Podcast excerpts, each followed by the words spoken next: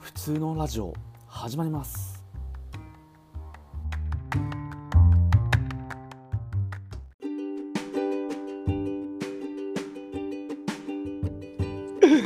じゃあ今日もねよろしくお願いします。はい、よろしくお願いします。はい、それで。は普通のラジオたけちゃんこと竹之内農園の竹之内がお送りいたします。今日は後編ということで長谷さんにまた来てもらってます。それでは長谷さんどうぞ。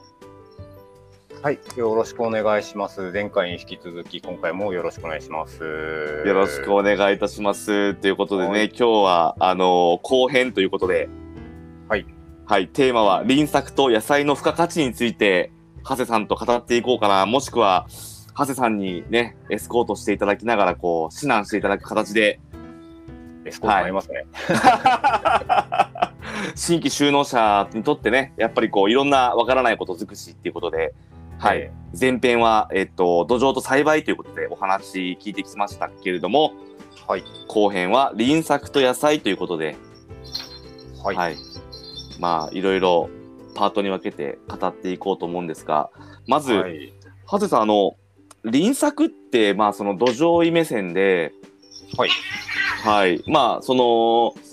まあ、同じ土地で別の性質のいくつかの種類の農作物を、まあ、何年かに1回のサイクルで作っていく方法ってざっくりという輪作って認識でいいんですかねそうですね。あの、かん、まあ、自分の畑のメインになる換金作物だけを連チャンで作るんじゃなくて、間にはい、何か別の作物であったり、うんもしくは緑肥を挟むとか、はいはいはい。ことですね。あの、同じものを作り続けないっていうことをしますね。ね。それはやっぱりその土壌分析から見えてくる部分もあるんですかね輪作向きなところと探索向きなところっていうのはうん。あ、ごめんなさい。ちょっと猫が大暴れして、ちょっと。 いえいえガサガサ生やっちゃった活感があってえーっとですね。まあ、土曜審査の数字云々ううんんぬ抜きにしても、輪作は、あの、かんできる限りしていただきたいなっていうことですね。あの、はいはいはい同じ、まあ、かまあ、うちであったらネギ農家なんでネギを、はいもうネギネギネギネギと連作をしていくことで何が土壌中で何が起こるのかっていうと、うんうんはいあのー作物何らか作ってると、あのーまあ、当然根が生えますんでそはのい根の周りとかにこの土壌微生物結構集中して密度が高くなるんですけどうんこれがネギ毎回ネギばっかりやってると、うんあのまあ、ネギを好む何らかの土壌微生物の数が増えていくわけなんですね。はいでこれがこの中には病気の病気のやつらもいるんで病気とか、はいまあ何らかネギ本体に悪さをするやつらも集まってくるんではいあの毎回ネギばっかり作ってると、まあ、ネギを掘り収穫しましたとかで畑が終わりましたってなっても、まあ、何らかネギの残差とか根っこが残ったりとかするんで、その残った残差を餌にして、あのネギがなくなった後でもちょっと増えいい続けてるっていう状態になるんでうんこれでまた次の、ね、新しくネギが入りますっていうとこはいこのネギよりの何らかの良いも悪いも微生物が増えてっちゃって、まあ、悪いのが増えやすくなっちゃうんですけどね同じのやっちゃうと。うんえあの餌をしにして増えていくっていうところがあるんでそうすると1作目より2作目2作目より3作目ってなっていくとだんだんあの育ちが悪くなっていったりしますね。うんであとまあ土壌、まあ、養分的なもんやつでも同じものばっかり植え付けてるんであの吸収するものが同じだったりするんであのバランスが土の中の方のバランスも崩れてくっていうのがあるんでうん養分状態とかの方のバランス生物層のバランスとかがだんだん崩れてくるっていうのがありますんで、まあ、なんかネギとは全く関係ないものうをん選択するっていうのが望ましいですね。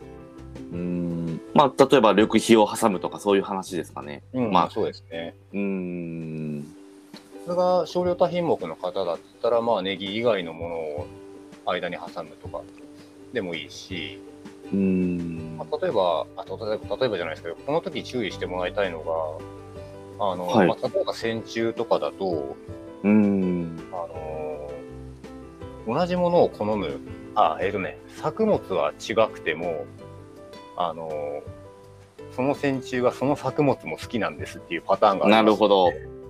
なるほど。前作と違うものを植えてるから大丈夫だとかって安心してると、ちょっとその好みが、線虫の好みが、こいつも食べられるよっていう感じはいの、悪さできるよっていうタイプのものを植えちゃうと、あの、増え、増やしてしまったり、被害が出たりとかしますんで、ちょっとその辺も、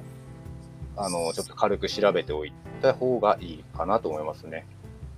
そうですよね。たけちゃんのところだとあれですよね、この間、オクラそうがは猫い。ブ線虫が出てたんでしたね猫ブセンチ出ました。はい。うんで隣あのツイッターでねあの画像が出てたんですけど隣にさつまいもの畑があったんではい。ささつまいもとオクラも同じ猫み伏た線いだでとすね。好みが一緒なんで、あのオクラ跡地にまたさつまいもが入るとあのオクラじゃないんだけどもさつまいもの方でも害が出る可能性がありますんでっっていう感じですねこういうあの作は違っ作物は違っててもうーん。好みが一緒だと、あの次のやつもやられるよっていうのがこういう感じのことですねあ、ー例としては。じゃあちゃんとその、調べておかないと無意味なリスクになってしまうと。そうですね、むしろ解約、悪くしてしままうことになるつながるる。こともあります。なるほど。そうでこれが緑肥だったら、大体稲科のものを入れとけば、そんなに大間違いはないっていう、 あの稲科は結構そういうのが、あのーあんまうり、んなんだ、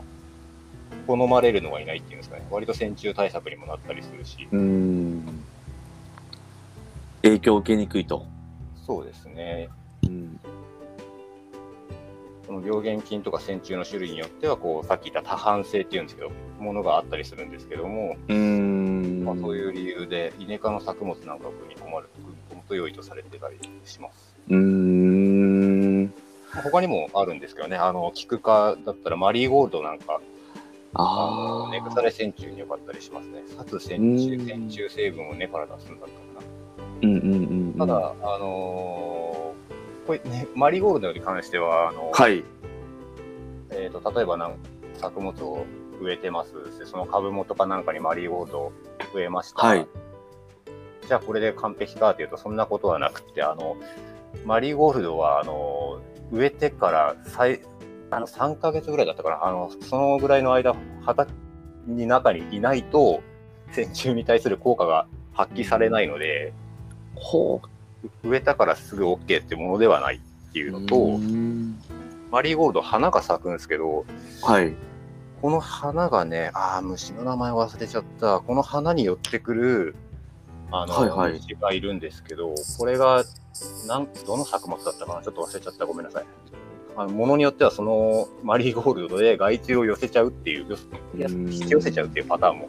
あったりしますんで、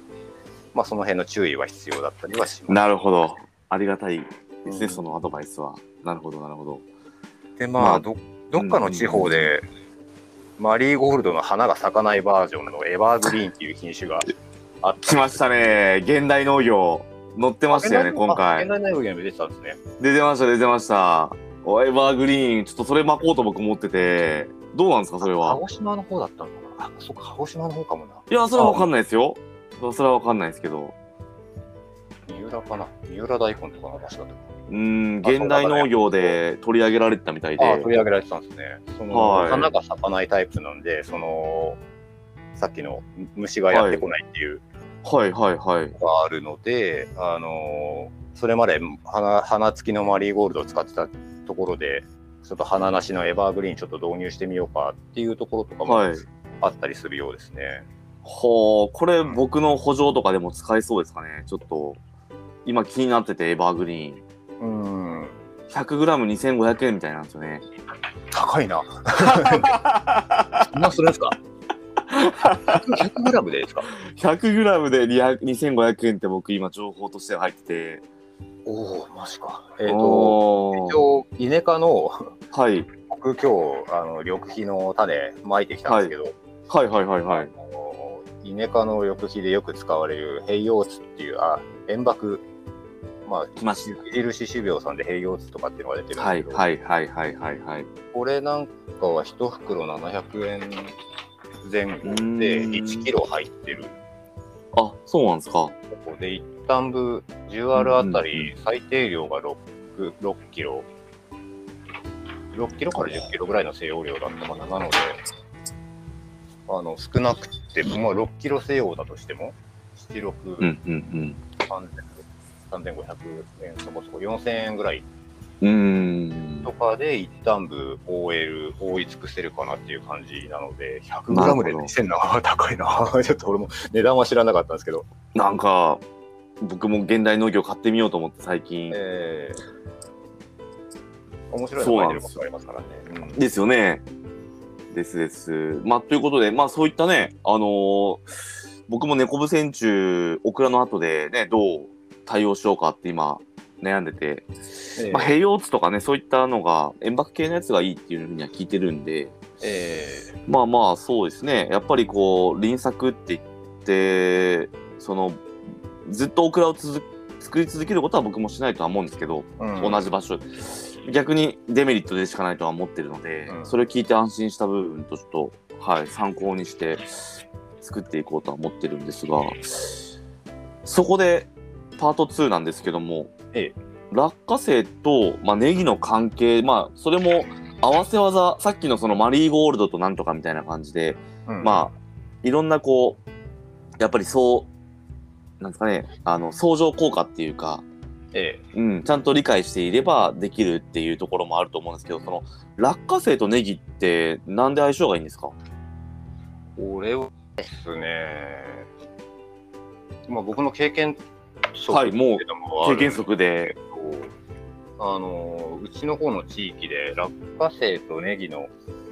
輪作みたいなことをしてる畑があったりするのを見かけてたんですけどもで僕の畑も大体の場所借りてる畑なんではいはいはい。で落花生畑を借りましたっていうあうん借りてネギ畑にしましたっていうは畑もあるんですけどそこはへー落花生からネギ一発目のやつがすごく生育良かったなっていううーんのが経験としてはあったんですけど実際調べてみるとあのそういう作用はあるらしいんですよ。あの落花生後の作物がよく育つっていううーんでこれがなんで育つのかっていう理屈がはい一応これ農研機構っていうところからも推奨されてるっていうか、推奨というか出てたのかなあ農研機構じゃないかヤンマーかあのなんだトラクターとかのあのメーカーはのいヤンマはーいはいはい乗ってるのがちょうど見つかってたんですその当時見たんですけどはいはいはいはい。あの落花生を作るとあこの前回の話に出てきたリン酸っていう部分が関係してくるんですけどはいはいはいはいはい。あの落花生はあのー土壌中のリン酸、えー、と鉄とかあ鉄とかうんアルミニウムと、うんアルミニウム。ついたリン酸これ前回話した時にあのこのような感じでくっついたやつらって作物に利利用されないんですよって話をしたんでうすけど、んはいはいはい。落花生がねこれ利用できるっぽいんですよ一般には利用できないとされる鉄とかアルミニウムとくっついたリン酸を何らかの方法で利用してるっていうのがどうも分かってるんですけども、うんうんうんうんうんうん。で一般的にこれ、緑肥とかでもこういう効果あったりするんですよ、あのリン酸可溶化効果、可溶化する効果があるんですけど、はい。何らかの作用を使って、まあ、キレートだったりとか、あの根酸あ、リン可溶菌だったかな、なんかそういうものが、を増やしたりとかして、何らかの方法でこの鉄とアルミニウムをリン酸から剥がすとか、なんかでうん使えるようにするっていう作用があるんですが、うん落花生もどうもそういうのがあるぞっていうので、うんうんうんうん。で、まあ、最初なんかあの、そのさっきの結城さん、まあ、根根からなんか酸を出して溶かしてんじゃないかっていうふうに思われてたんですけど、はいはいはい。調べたらあんまりそんな分泌物出してないぞみたいな 話になったらしくてでなんでだろうかっていうので出てきたのがこの面白いんですよこれ作用がリン酸その鉄とアルミニウムと結びついたリン酸を一旦自分の根っこにくっつけるみたいな感じでくっつけちゃうんですけど落花生が、そう落花生の根が根が、はい。でくっつけた後にあのこれを引き剥がすくっついてリン酸を取り出すことができるみたいなんですよはい。でこれ取り出して残ったゴムと鉄をあのなんだ人間でいうとあのひ日焼けすると皮むけるじゃないですか抜けますね。あんな感じでなんか古い層をペリペリペリってこう剥がすことで リン酸と鉄をなんか剥がすみたいな感じらしくて、え鉄とかアルミニウムを剥がすことでリン酸だけを根に残すみたいなえうんっていうやり方をどうもしてるらしいっていうのがありましてで落花生はこれでリン酸を吸収できるよっていうのとで落花生があの収穫とかすると何らかこの根の段差がが畑には残るんではい。この分離された鉄とかアルミニウムと分離されたリン酸が入ってる根が残ることで後作の人たちがこれを吸収しやすくなってるのかなみたいな感じがあるみたいででネギはリン酸大好きな人なんでうん。あのこれリン酸の吸収がこれで良くなるので鉄とアルミニウム引き剥がされてると、はい。なのでネギの初期生育が良くなってたりとか大きくなったりとかっていういい影響が見られたなっていうのはあこういうことだったのかっていうのがおありーましてじゃあ、今今作っていうよりも、れあの輪作でうん活用していった方がいいってことですかね。落花生の後にネギ。とかそうですね落花生この某狩猟メーカーの人が言ってたんですけど一時期はい落花生を緑肥にできないかなとかって画策画策してたことがあったぐらいその落花生って土に結構いいことしてくれるっていう面があるんですよね。はい。今言ったそのリン酸の可用化のような効果であったりとか、豆科なので、あの多少、なんぼかあのち、この間はリン酸を固定するとかっていう話だったんですけど、はい。豆科の作物とか緑肥とかは、く窒素を固定するっていうことができるんですけど、はい。空気中、大気中、大気中なのかな、まあ、あの空気から窒素を作るっていうことができるんですね。すごい。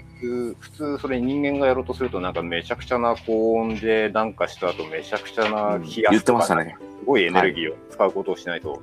できないことなんですけどそれをまあ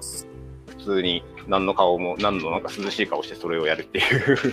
機能がね豆科の作物とか、えー、緑肥にはあるんですけども、はい。まあ、そういう効果もありながらですね。なので、ただまあ、落花生で種がでかいんで、 あのまあ、緑肥には、はい。まあ、運搬とか、なんか諸々の関係で緑肥にはちょっとできないかっていうところで諦め諦めたらしいんですけども、あ、なるほど。商品化はできないっていうところで、はいメーカーさんは諦めちゃったらしいですけど、まあ、それぐらいメーカーも緑肥にできないかしらって思うぐらいの効果がある落花生っていう感じですね。うんなるほど興味深いですねこれは知ってる人知らない人っていそうですねうーん、まあその、なんか経験則で、なんか落花生の後調子いいな、落花生のは後いなんか作物調子いいなっていうのを見たことは、とか感じたことはあるっていう人はいるかもしれないですけど、う普通んは意外とそこまで知らないかもしれないですよね。うん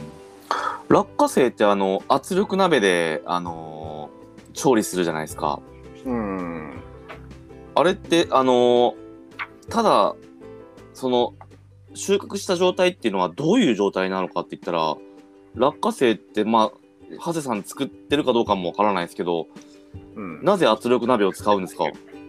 え、わ、わかんない。 作ってねない。えあれってなんであんなにこう落花生ってまあ基本甘いじゃないですかうん。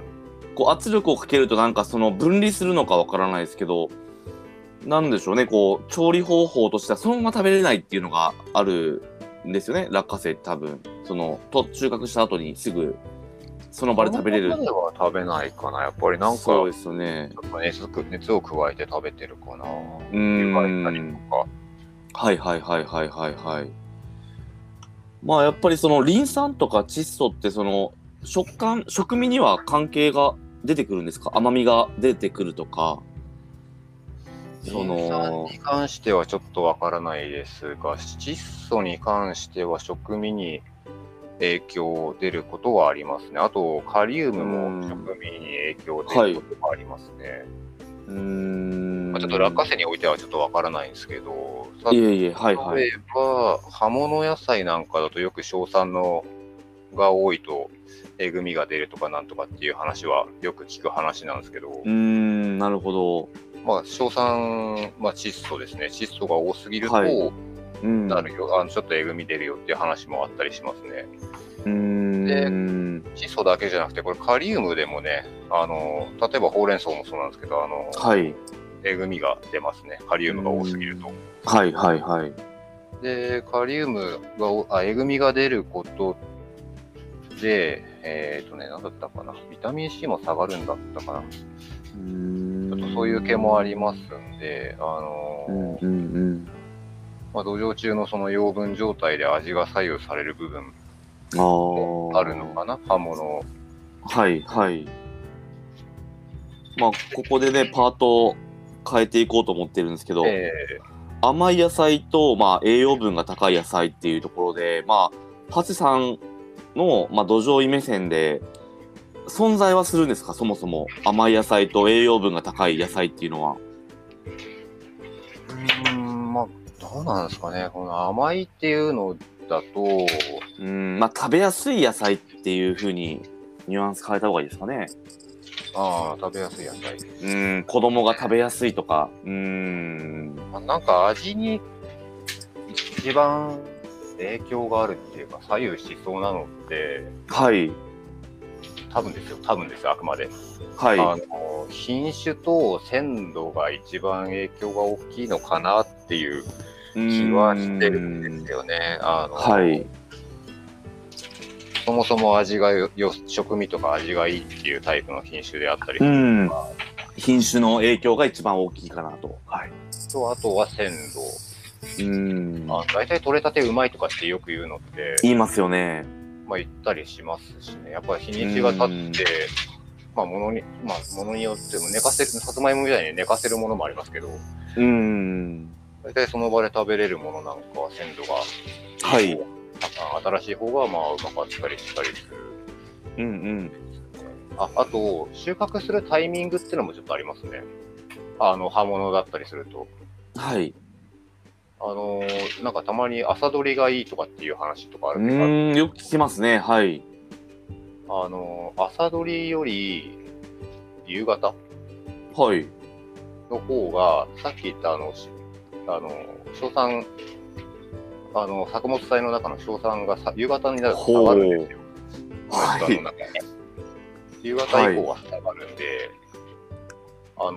あの、朝一取るより、ー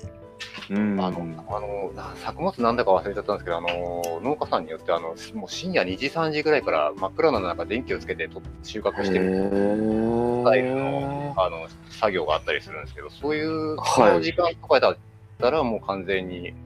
あのいいいい時間なんじゃないかなっていう、おー。夕方も過ぎて夜だしみたいな、そのはい。日が当たってる時間帯に、あのうんなんだ、硝酸あうんと硝酸が蓄積していくっていうんですか、あの光合成していくんですけど、はい。あの光合成をしてって、こう窒素、作物体の中の窒素をはい。糖にまでこう循環分分解じゃないなこう変換していくっていうこうあの工程があるんですけど、はい。まあこれが夕方とか日が落ちてくるとこの工程が止まってくるんではい。あのなんだその時間になると硝酸の含量がい減ってる時間帯みたいな感じらすしごい。なのですごいもう2時3時とかからはバリい。バリ買ってる、朝方ぐ理らい由があるわけですね。うんは多分一番おその時点で一番美味しいのかなまあちょっと僕その時間に収穫したことがないおーないからあれなんですけど、おお。けど意味があってするんでしょううね。ん多分まあそれが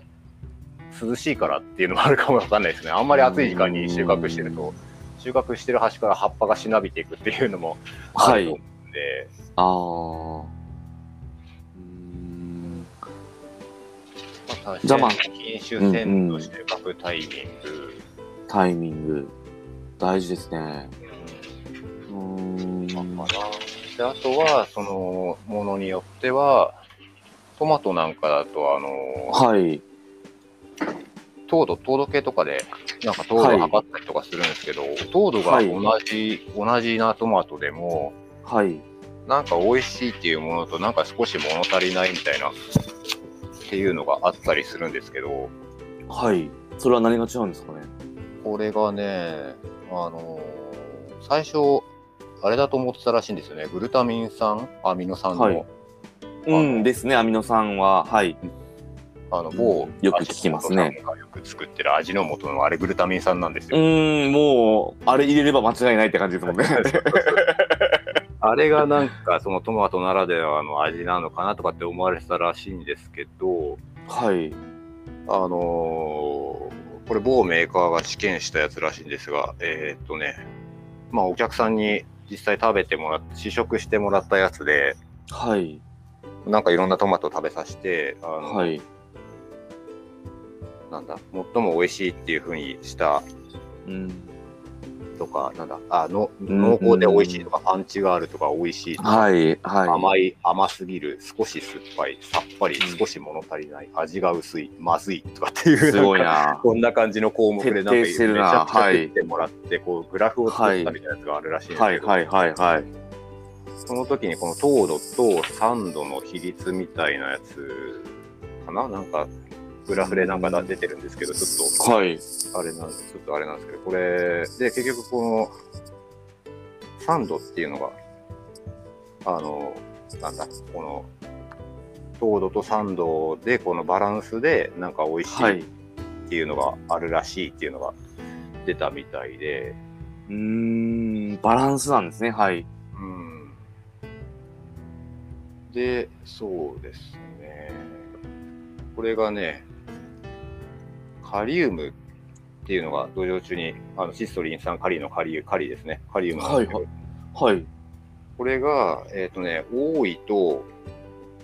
なんかね、うまいって感じるらしいですね。その酸、糖とと酸。の比率あの具合がいいは感いじ。で、なんかうまいトマトに感じるらしいっていうのもあるんですででこれカリウムをこう普通の濃度よりあ、まあ、水耕トマトで実験したやつらしいんですけどはい。カリウムのと施量量をこうなんだ通常の2倍4倍とかってはい。上げてってどこまでいくんじゃみたいな感じのことを実験したらしいんですけど、はい。 あのまあ2倍濃度ぐらいだと、まあ、収量の低下もなくはい。 4倍ぐらいの濃度にするとちょっとしょ収量が少し低下するがあ味は良かったはい。っていう話がちょっと載ってたりするんですよね。ええ。じゃあカリウム、じゃあ美味しいトマトやるには、じゃあカリウムガンガン入れりゃええんかっていうと、うーんあのこれはまたあんまりよろしくなくって、何かこう副作用みたいなのがあるってことですかそうですね、トマトのね、病気でよく出るやつで、あの、灰色カビ病ってのがトトマトはよく出てく。るんですけども、はい。はい。これの、まあ、ぜ全部がこれの要因ってわけじゃないですけど、あのカリウムの過剰による塩基バランスの崩れでも、発病を助長しているっていう傾向があるんですね。ね。えー前編のところでちょっと話したあのカルシウム、マグネシウム、カリウムが、はい拮抗作用があるとかって、じゃんけんの偶像キパーがあるみたいなはい、言ってましたね。はいそ。うそうその辺の絡みであのカリウムだけが大きくなるとあの他のカルシウムとかマグネシウムがあんまり吸収が悪くなったりとかして、うーん。なんかお伝えのバランスがちょっと悪くなったりとかするので、うん。肺気量過敏病のあの助長しちゃうっていうのがあるらしいですね。うーん。じゃあ、ほどほどにカリウムも入れておかないと、そういう発病を、こう、なんですか、やっぱりこう、なってしまうっていうのがあるんですかね。そうですね多すぎず少なすぎずうー感じですね、ん。なんか、その味を求めすぎて、まあ、とりあえずカリウム多めだとちょっとはうまみとかがなんか出るらしいぞみたいな感じなのでじゃあカリウムはいじゃんじゃん,、じゃんじゃん入れたろかっていう感じにしちゃって調子に乗って入れすぎるとああの病気が。が出ますっていうところがありますんで。うーん。バランスをちゃんと土壌診断とかしながらバランスを見ながらっていう感じですね。